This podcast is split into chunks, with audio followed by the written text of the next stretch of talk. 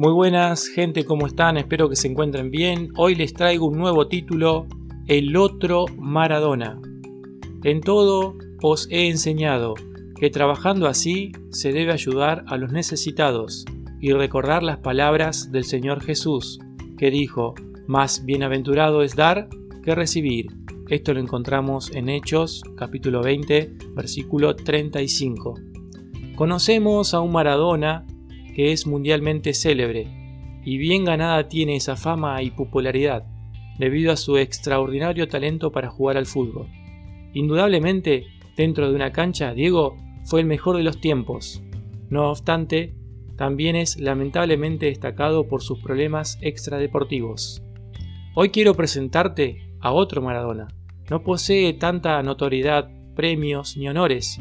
Esteban Laureano Maradona nació un 4 de julio de 1885 en Esperanza, provincia de Santa Fe, República Argentina, y murió el 14 de enero de 1995. Pareciera un guiño del destino, alguien que nace en esperanza dedica su vida a esparcir esperanza entre aquellos que aparentemente la perdieron.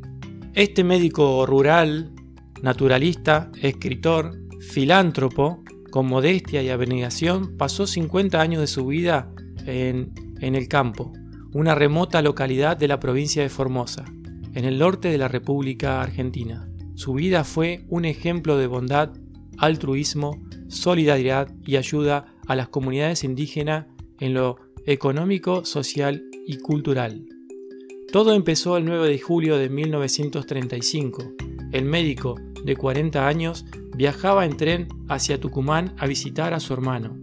La vieja locomotora tuvo un desperfecto técnico y se detuvo en la localidad de Stanislao del Campo para realizar un transbordo de pasajeros.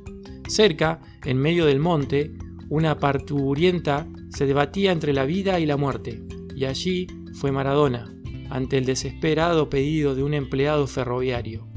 Cuando regresó a la estación, el nuevo tren no lo había esperado. Encontró en cambio una multitud de enfermos pidiendo que lo atendiera. Y ya no pudo irse.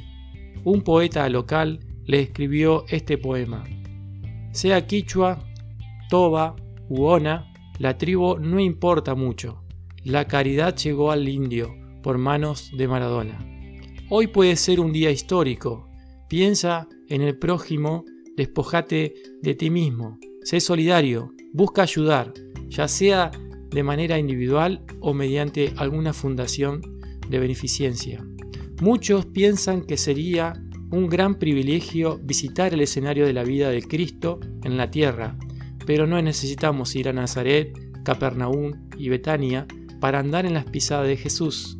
Hallaremos sus huellas al lado del lecho del enfermo, en los tuburios de los pobres, en las atestadas callejuelas de la gran ciudad y en todo lugar donde haya corazones humanos que necesiten consuelo, al hacer como Jesús hizo cuando estaba en la tierra. Andaremos en sus pisadas.